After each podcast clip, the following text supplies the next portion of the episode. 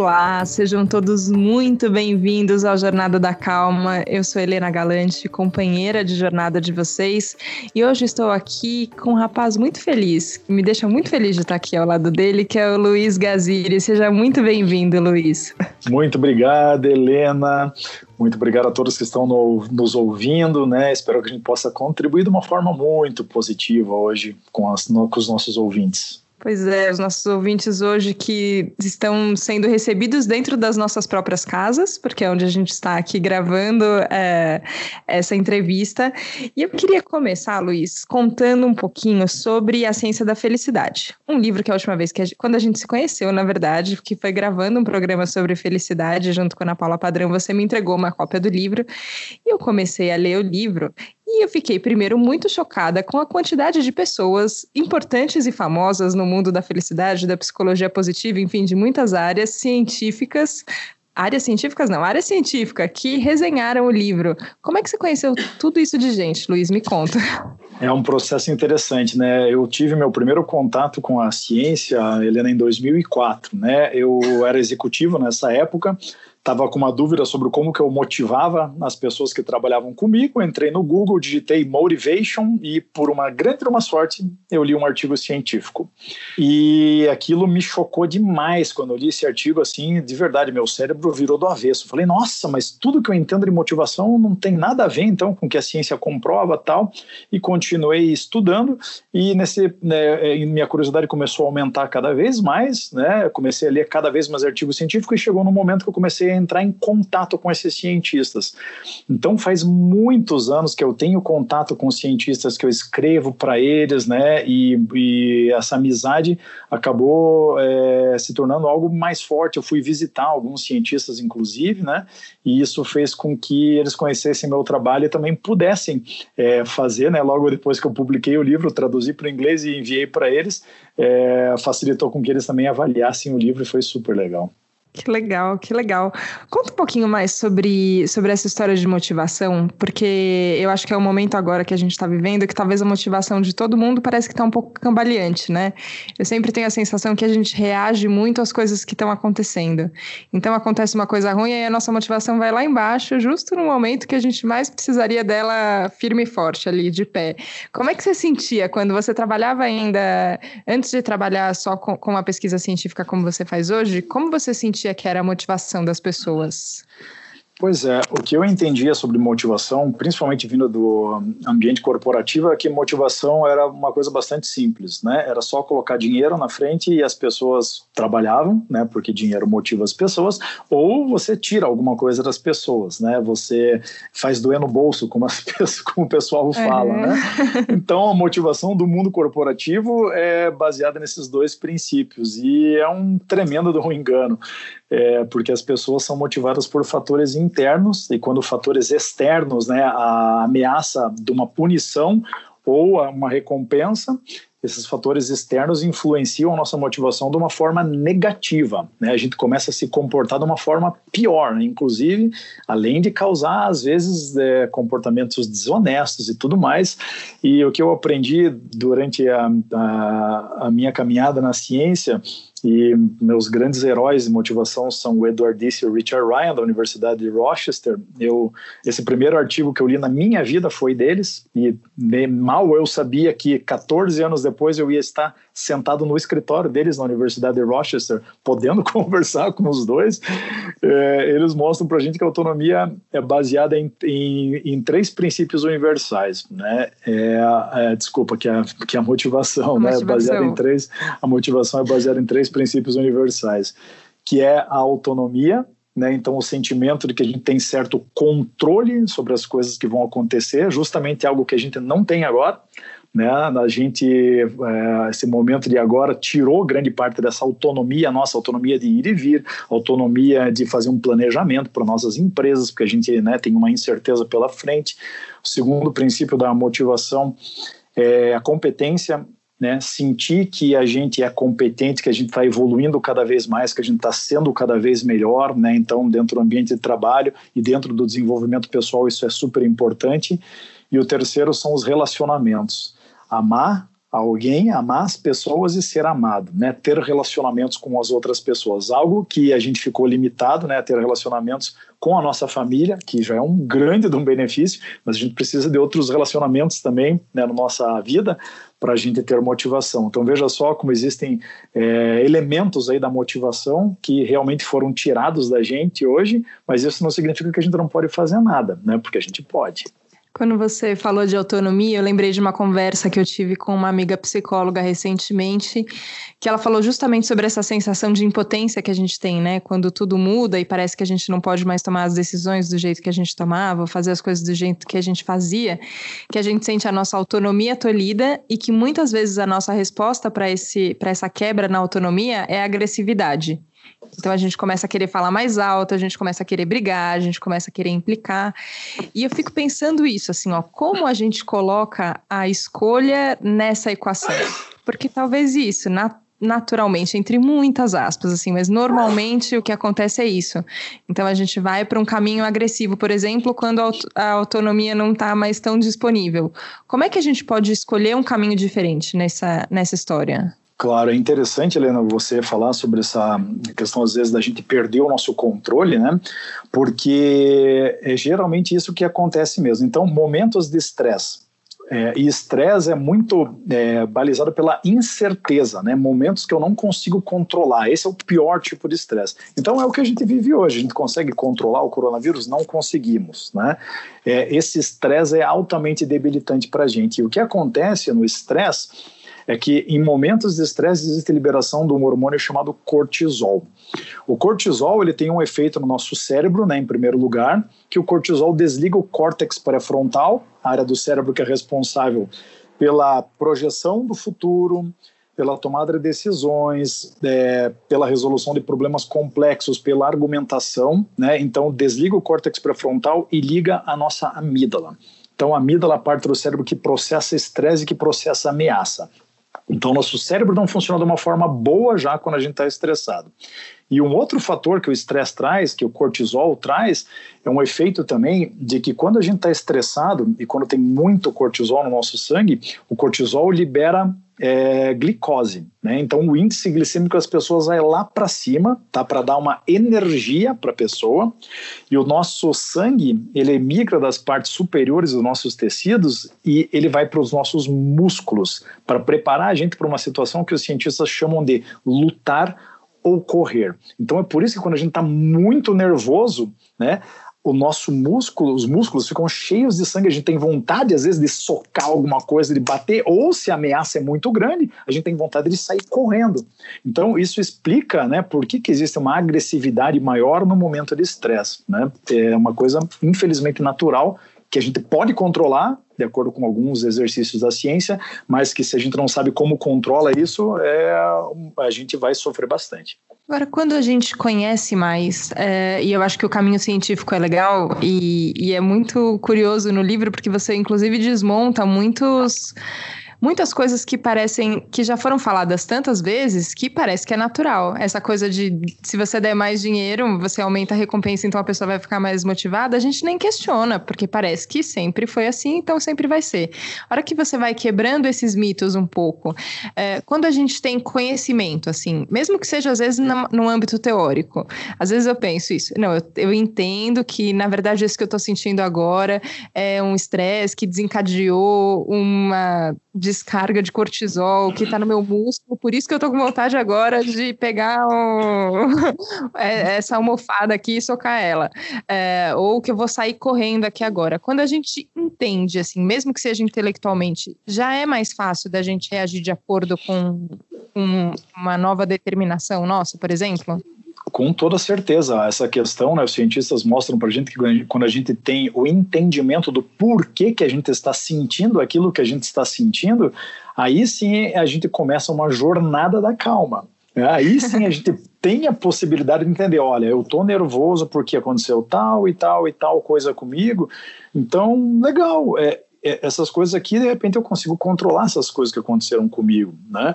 Então, é, essa consciência é algo muito importante para o nosso comportamento, né? Porque se a gente não sabe por que, que eu estou bravo, por que, que eu estou estressado, né? E o que, que acontece comigo quando eu estou estressado, é, a gente não tem para onde agir, né? Então, a consciência é muito, muito, muito importante realmente. Agora, quando a gente está falando de consciência, a gente não está falando daquele papo motivacional barato, né? Que eu achei ótimo também, quando logo no primeiro capítulo você fala, porque às vezes fica uma coisa meio segredo. Não sei se todo mundo já leu aqui, sabe? Mentaliza, é, fala para você mesmo diante do espelho que você consegue, aí você vai conseguir uma coisa assim, quase como se fosse repetindo mantras, e aí isso vai ter um efeito. É, e que às vezes gera o contrário, né? A pessoa fica bem frustrada depois, porque não necessariamente as coisas acontecem do jeito que, que acontecem. Como é que a gente dosa isso, assim? Entender que tem, tem uma autorresponsabilidade nossa sobre as coisas que estão acontecendo. Eu acho legal que você coloca escolha logo no subtítulo do livro ali, é, mas que também não é desse jeito banal, assim, não é tão. Não é em três regrinhas que a gente vai falar, pronto, aí agora resolveu. Exato. É legal, Helena, essa, essa questão que você coloca, né, sobre autoajuda barata, né, e eu não tenho vergonha nenhuma em falar que eu estou no mercado de autoajuda, que eu sou professor de motivação, sou professor de felicidade, né, dou aula em quatro universidades, é, que meu livro é um livro de autoajuda, porque infelizmente é, esse campo realmente ficou um pouco manchado por causa desse tipo de, de conteúdo que a gente vê hoje em dia, com 0% de base científica, 100% de base, de base do que eu acho que funciona ou do que as pessoas gostariam que funcionasse. Ah, e vende porque, bem, né? E vende bem, exatamente, porque vender para as pessoas a ilusão daquilo que elas gostariam que fosse verdade é muito fácil, né? Difícil você mostrar a verdade, né? E que é doída para muitas pessoas. Então, sobre a questão do pensamento positivo, né? Vou aproveitar que você colocou esse tópico aqui para gente. É, eu, eu fui até Nova York conversar com uma cientista chamada Gabrielle Oettingen, professora da New York University. Ela vem estudando pensamento positivo há mais de 20 anos. Ela descobriu que, por incrível que pareça, pensar positivo tem efeitos contrários àqueles que a gente gostaria que acontecessem. Ela fez um experimento científico com estudantes na Universidade de Hamburgo, onde ela também é professora, e ela perguntou para esses estudantes do último ano com qual frequência eles pensavam positivo em encontrar um emprego. De 0 a 10, quão frequentemente você se pega pensando positivo em encontrar um emprego, em começar uma vida profissional, em ter uma sala só sua? Mediu a frequência do pensamento positivo dessas pessoas e dois anos mais tarde ela ligou para todos esses alunos e ela descobriu uma coisa super interessante. Quanto mais positivo o aluno pensava em encontrar um emprego, menores as chances dele estar empregado. Veja só que coisa maluca, né? Eita, Com... por que isso? contrária a tudo que a gente imagina. É a explicação, né, que ela levou anos para descobrir, mas que eu vou explicar de uma forma bastante simples aqui, é o seguinte: Logo depois que a gente pensa positivo, existe a ativação de uma área de prazer do nosso cérebro, chama-se núcleos accumbens. Então, núcleos accumbens é ativado logo depois que a gente pensa positivo. Pensar positivo é gostoso, é uma delícia para o nosso cérebro. Logo depois de ter um momento de prazer, o nosso cérebro começa a entender que a gente já alcançou aquele objetivo. Então, pensar positivo engana o nosso cérebro que a gente já conseguiu atingir aquele objetivo. E aí o que acontece é que a gente relaxa. E a Gabrielle Oettingen fez um estudo onde ela pediu para as pessoas pensarem positivo e ela mediu o batimento cardíaco dessas pessoas. E o que ela descobriu foi que logo depois de pensar positivo, a pressão sistólica das pessoas diminui. O coração começa a bater com menos força. Existem vários outros estudos científicos que mostram que existe uma relação direta entre pressão sistólica e motivação. Quanto maior a pressão sistólica, mais motivada a pessoa está, mais coisas ela quer fazer pensar positivo diminui a motivação. A pessoa relaxa e diminui a motivação. Então ela não age em direção aos seus objetivos depois de pensar positivo. Veja que coisa maluca. Ela descobriu que esses alunos da Universidade de Hamburgo, aqueles que mais pensavam positivo, eram os que menos tinham mandado currículo. Para conseguir um também, né, emprego. né, gente? Fica difícil. Para conseguir um emprego, você precisa mandar um currículo, mas nem isso eles fizeram, de tão positivo que eles pensavam. Então, veja só que o pensamento positivo muitas vezes tira da gente justamente aquilo que a gente mais quer, né? Mas é gostoso para as pessoas achar que é só mentalizar uma Ferrari que de repente vai chegar o correio aqui e vai entregar uma Ferrari na minha casa, né? É, mas não, não é assim que a gente faz as coisas da nossa vida, né? Mas e o oposto, Luiz? Eu acho isso, a hora que, que a pesquisadora coloca que também as pessoas mandaram menos currículos, né? Aí você fala, bom, ok, a pessoa se dispôs menos a fazer movimentos para, de fato, procurar um emprego. Mas também não tem é, o, o, oposto, assim, o extremo oposto, quando a pessoa sim, simplesmente sempre ela imagina o pior cenário. Então, ah, uhum. ah, eu, nem, eu não vou conseguir, porque eu não, não sou boa, porque, ah, porque o mercado está muito ruim. E aí eu também nem faço nenhum movimento, porque aí eu já tenho na minha cabeça que o pior vai acontecer. Isso Exato. também ajuda, né? Quando a gente está falando, não significa que a gente vai ter que começar a ficar com a nuvem cinza aqui na cabeça. Exato, nem que a gente tem que desistir dos nossos sonhos, né? É, nem de que a gente tem que parar de pensar positivo, porque qual que é a grande sacada dos estudos da Gabrielle Voltage? Ela descobriu algo chamado contraste mental. Ela descobriu que as pessoas atingem seus objetivos com mais facilidade quando elas pensam positivo e negativo. Olha só que legal. Ela, ela desenvolveu uma ferramenta chamada WOOP, né? W-O-O-P, WOOP. É, aqui em português a gente pode falar drop, né?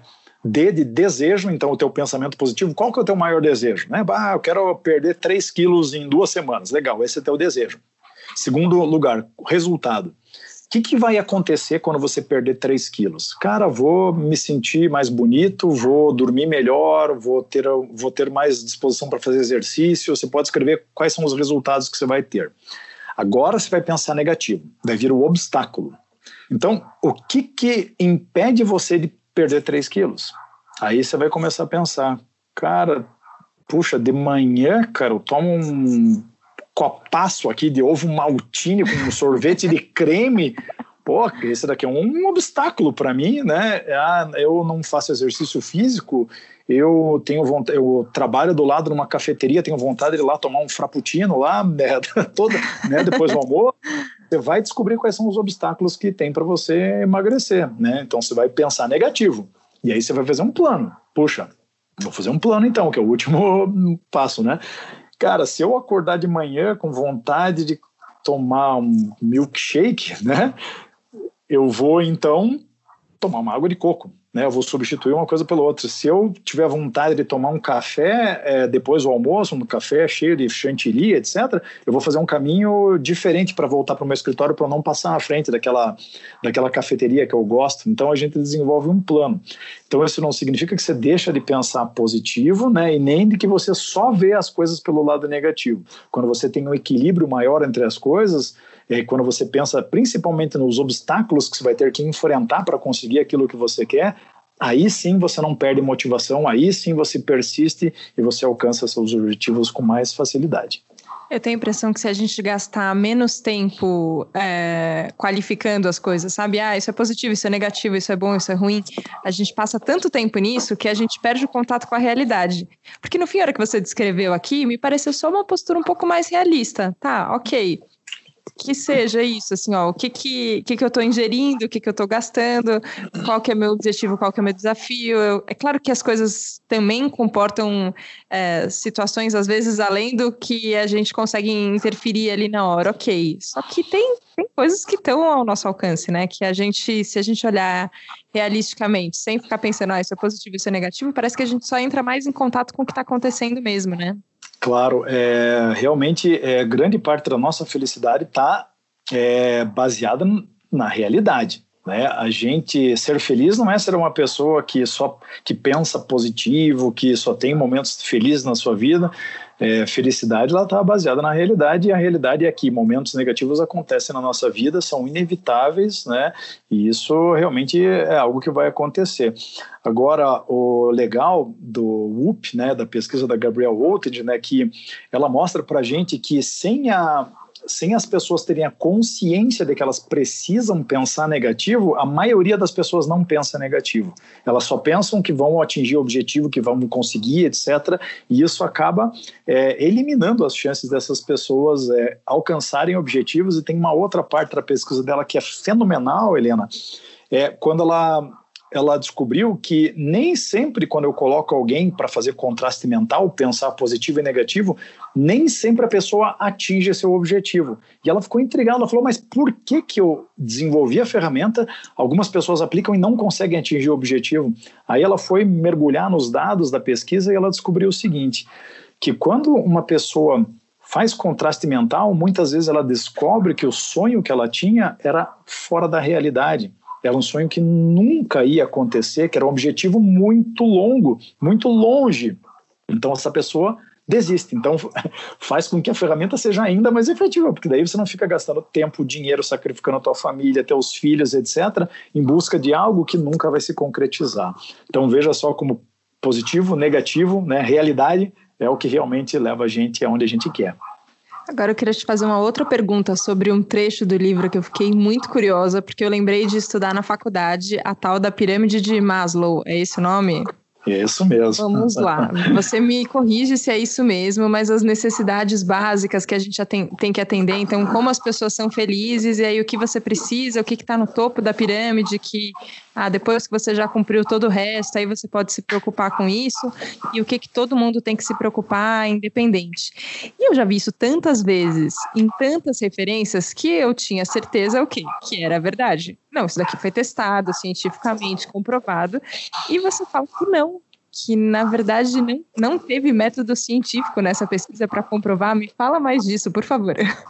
Foi, foi, uma das maiores surpresas que eu já tive na minha vida estudando motivação, porque, bem, eu sou administrador de empresas, né, estudei, é, quando eu estava estudando RH, motivação, toda a pirâmide de Maslow, Muitos professores até hoje ensinam a pirâmide de Maslow, então a gente escuta tanto que, as, que na verdade, a gente nem questiona mais se realmente é, aquilo funciona ou não. E existem muitos estudos científicos que foram tentar é, estudar a pirâmide de Maslow, ver se realmente essa hierarquia das necessidades existia ou não, e todos os cientistas que tentaram testar a pirâmide de Maslow falharam. Por quê? Porque não existe forma de você é, fazer esse estudo científico para ver se existem necessidades. Depois que eu atendi essa necessidade, aí é que eu posso ir para a próxima, aí que eu posso ir para a próxima, aí que eu posso ir para a próxima. É como se tivesse um degrauzinho assim que ele propõe. Você não pode Exato. pular um degrau, você tem que passar pelo primeiro, depois ir para o segundo. É mais ou menos isso. Não Exato. sei se todo mundo que está ouvindo a gente já viu isso ou não, gente. Mas na faculdade de jornalismo e na administração a gente vê. a gente vê assim, né? Em muitos cursos. Então, o que os cientistas descobriram é que um, não existe hierarquia das necessidades, tá? E que muitas vezes você ter uma necessidade lá no topo da pirâmide, como propósito, autorrealização, por exemplo, você tendo isso, isso ajuda você a suprir né, aquelas, aquelas bases lá mais é, básicas, né, é, mais da, da base da pirâmide. É, então, ter uma, uma necessidade atendida lá em cima pode te ajudar com as necessidades lá de baixo, tá? Mas a pirâmide realmente ela é, não funciona, não é assim, ah, porque o Maslow era mal intencionado ou porque ele era um pesquisador ruim, não é, pessoal, é porque o Maslow fez uma descoberta na década de 40. A ciência lá na década de 40 não tinha todas as ferramentas que tem hoje, né, a facilidade de coletar dados como tem hoje, amostras gigantescas de pessoas, lá o Maslow estava é, direcionado a, é, com um grupo pequenininho de pessoas, sem poder coletar muitos dados, tendo a fazer cálculo tudo na mão, não tinha software, não tinha nada, né? mas ele fez uma parte importantíssima da pesquisa motivacional, que hoje foi aperfeiçoada e né, hoje a, a, a teoria da autodeterminação, que é do edwardista Richard Ryan, essa sim é a teoria mais aceita, que tem mais de 50 anos de pesquisa, que realmente direciona a gente para o lado certo da motivação. Bom, vamos lá. Então a gente vai ter que entender um pouquinho o que é autodeterminação, como é que funciona isso, como a gente pode sair desse episódio mais autodeterminado, Luiz. vamos lá, né? Então eu, eu tinha comentado lá no, no início que é, o Edwardista e o Richard Ryan então descobriram né, a teoria da autodeterminação e ela mostra três necessidades psicológicas básicas e universais do ser humano, que é autonomia, competência e relacionamentos, né?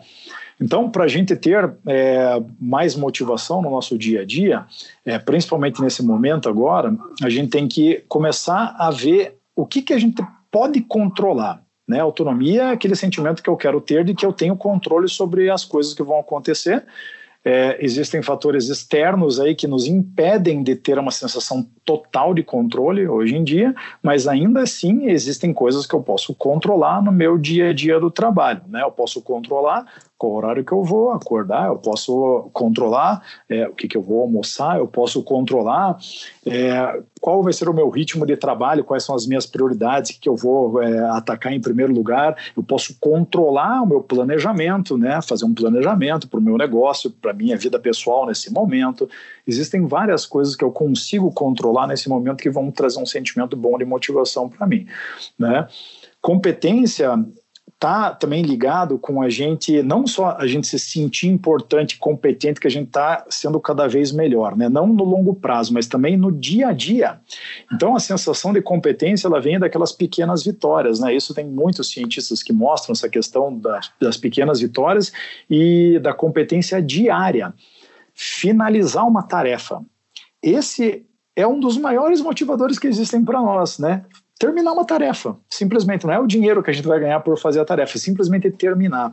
Então a gente está muito ligado com os objetivos que a gente coloca para nós mesmos. Né? Se a gente coloca um objetivo muito difícil para a gente, a gente se sente incompetente. Então a gente perde grande parte da nossa motivação. Quando o nosso chefe coloca para a gente um objetivo que é fora da realidade e a gente tenta várias vezes atingir aquele objetivo e não consegue, o que, que a gente sente? Falta de competência. Nossa motivação vai lá para baixo. A gente não quer trabalhar, a gente não não quer fazer mais coisas.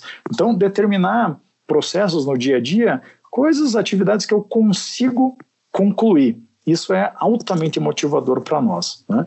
E quando a gente fala dos relacionamentos, né? A gente está trabalhando em home office, muita gente que, que é executivo trabalhando em home office. Relacionamentos é você também ajudar seus colegas de trabalho. Ainda existem formas de você ter bons relacionamentos, mesmo no distanciamento social né, se ajudar teus colegas de trabalho, mandar informação para eles, fazer call com eles, dar dica, ver formas novas da gente desenvolver nosso trabalho, bater nossas metas, vender apesar do momento.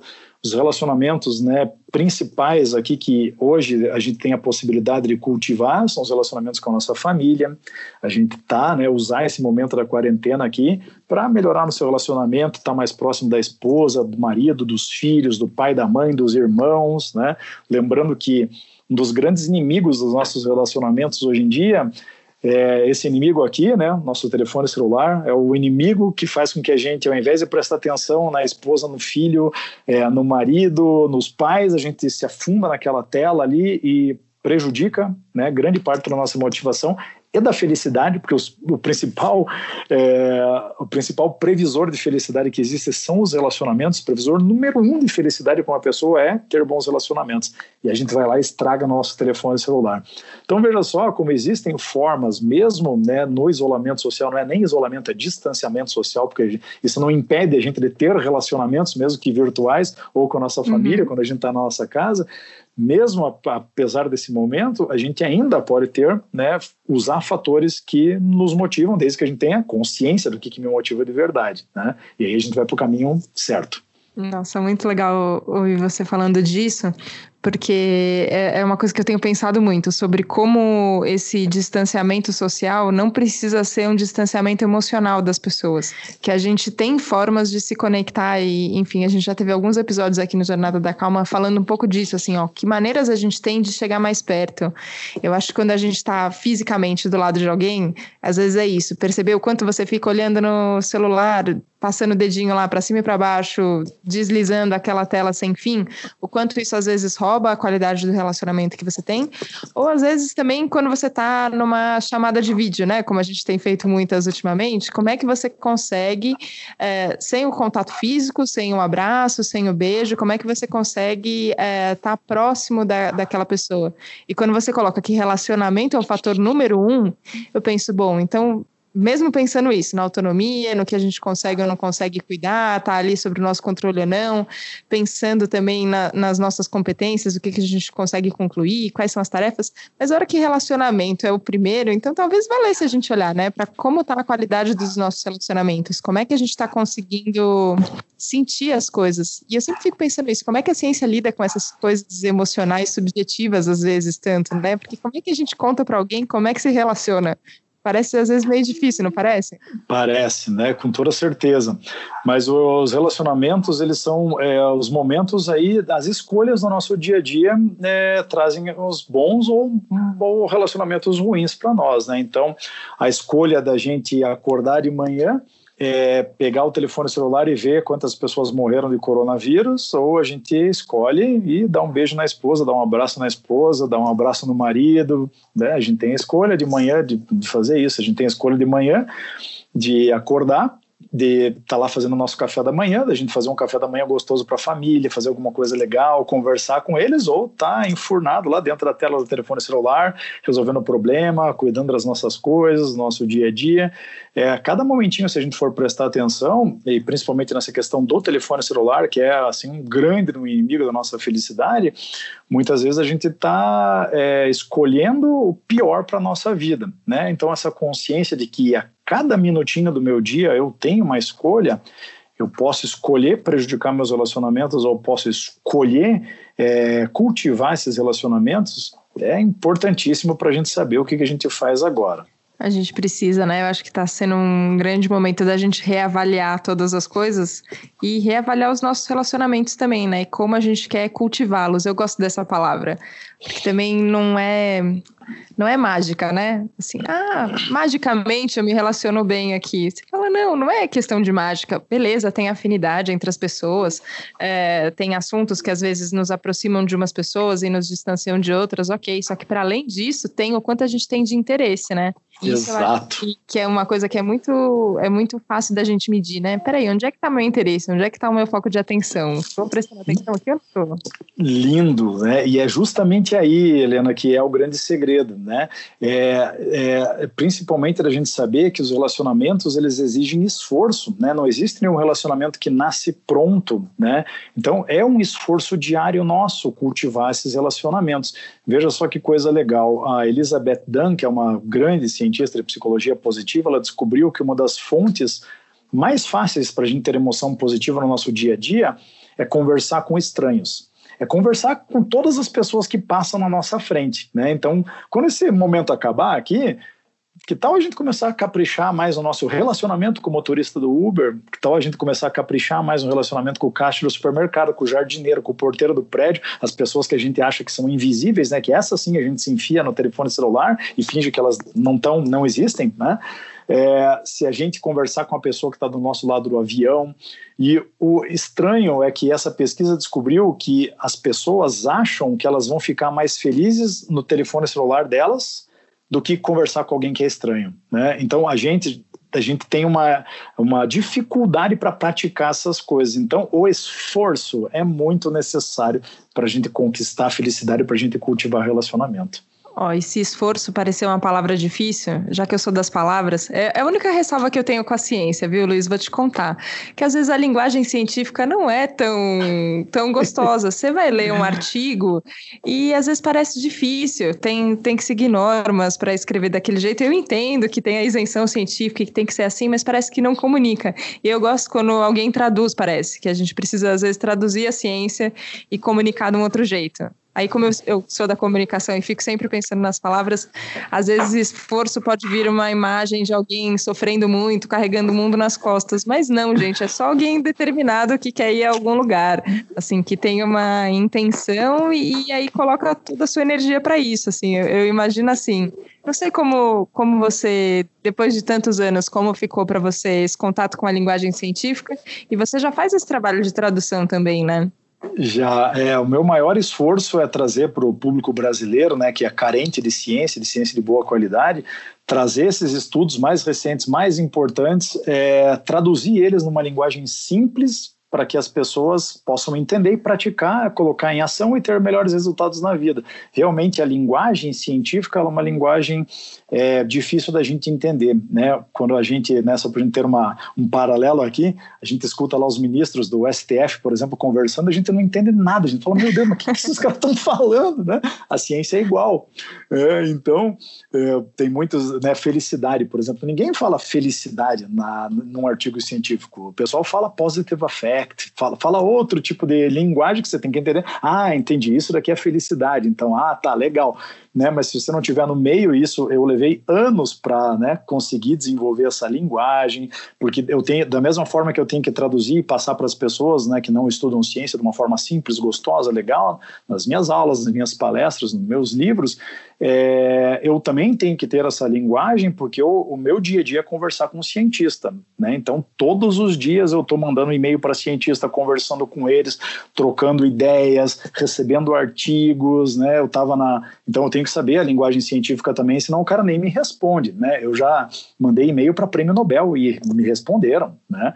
É, esses dias agora atrás eu estava conversando com o Elliot Aronson, que é um cientista que foi treinado pelo Maslow, veja só, né? ele tem 88 anos de idade e ele é cego e ele responde meus e-mails, né? Então, mas eu tenho que mostrar para ele que eu entendo, senão o cara, não, mas quem que é esse cara aqui? Eu não vou nem responder, né? Então eu tenho que ir para os dois lados, mas é realmente difícil.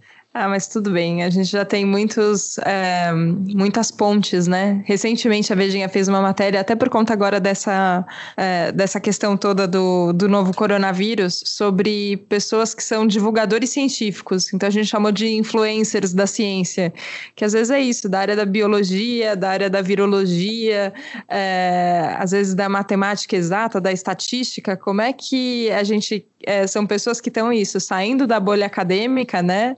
Tem, um, eu acho que tem uma importância incrível e eu acho que a gente está no momento de valorizar muito os cientistas, ainda bem, né? Que é muito ainda importante bem. que a gente tenha conhecimento embasado, conhecimento testado. É, isso é muito legal, mas a gente precisa que esse conhecimento fure a bolha também acadêmica e chegue em todas as pessoas, né? Então. Exato. Queria te agradecer, Luiz, pelo, enfim, pela dedicação de tantos anos que você tem em fazer justamente essa ponte, esse caminho, e eu acho que, que isso coloca a gente mais perto de, de conhecimento suficiente para poder fazer melhores escolhas. Obrigada. Imagina, Helena, eu que agradeço, né? Foi um grande um privilégio estar com você, compartilhar um pouquinho é, do meu trabalho. É, eu acho que é importante realmente a gente valorizar a ciência, né? A gente só vê que a gente precisa valorizar a ciência num momento como esse daqui, né? Agora, será que o nosso país realmente está fazendo todos, né, o, todo o seu trabalho para valorizar a ciência da forma certa, né? Porque é, eu sou acadêmico também, né? Eu não sou pesquisador científico, eu amo ciência, mas não sou pesquisador científico. E o que a gente vê hoje, infelizmente, é que os pesquisadores científicos não podem se dedicar 100% à ciência, senão eles vão passar fome, né? Porque eles têm que dar um monte de aula, têm que publicar um monte de artigo científico. É, aqui no Brasil, a gente é, remunera pesquisador pela quantidade de artigo, não pela qualidade. Então, para eles é sempre mais vantajoso publicar um monte de coisa que não tem relevância nenhuma. Né? Então, existe também uma parte né, do nosso governo, né, das universidades, da gente poder valorizar mais a ciência para a gente ter uma relevância maior aqui no nosso país.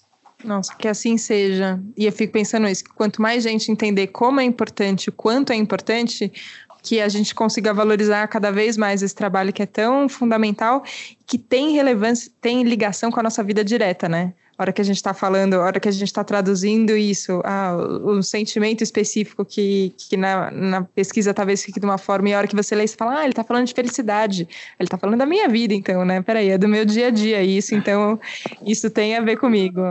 Isso, né? A teoria, né, que é feita pela ciência, a teoria nos ajuda a quê? A, a, nos ajuda a praticar as coisas da forma, da forma certa, né? Porque só a prática, que é algo que o brasileiro valoriza demais, ah, na prática é muito melhor, a teoria é uma coisa, mas na prática é diferente. Na, na verdade, não é, porque a teoria ajuda a gente a praticar da forma certa, porque não adianta nada a gente praticar algo da forma errada para nossa vida inteira, né? Praticar musculação da forma errada, praticar felicidade da forma errada, praticar motivação da forma errada, aonde que a gente vai chegar? Em lugar nenhum. Por isso que a gente precisa da teoria e a gente precisa da ciência para a gente errar menos na vida.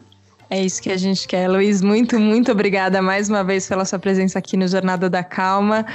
Obrigada a você que estava nos acompanhando aqui nesse papo tão gostoso. Muito obrigada. A gente se vê na próxima segunda-feira para mais um Jornada da Calma. Se você quiser ler mais sobre felicidade, sobre ciência, vai lá na Vejinha, assineabril.com.br barra VejaSP para assinar e receber na sua casa, sem sair de casa, para poder aproveitar todo esse conteúdo. Obrigada, Luiz. A gente se vê na próxima segunda, gente. Tchau, tchau.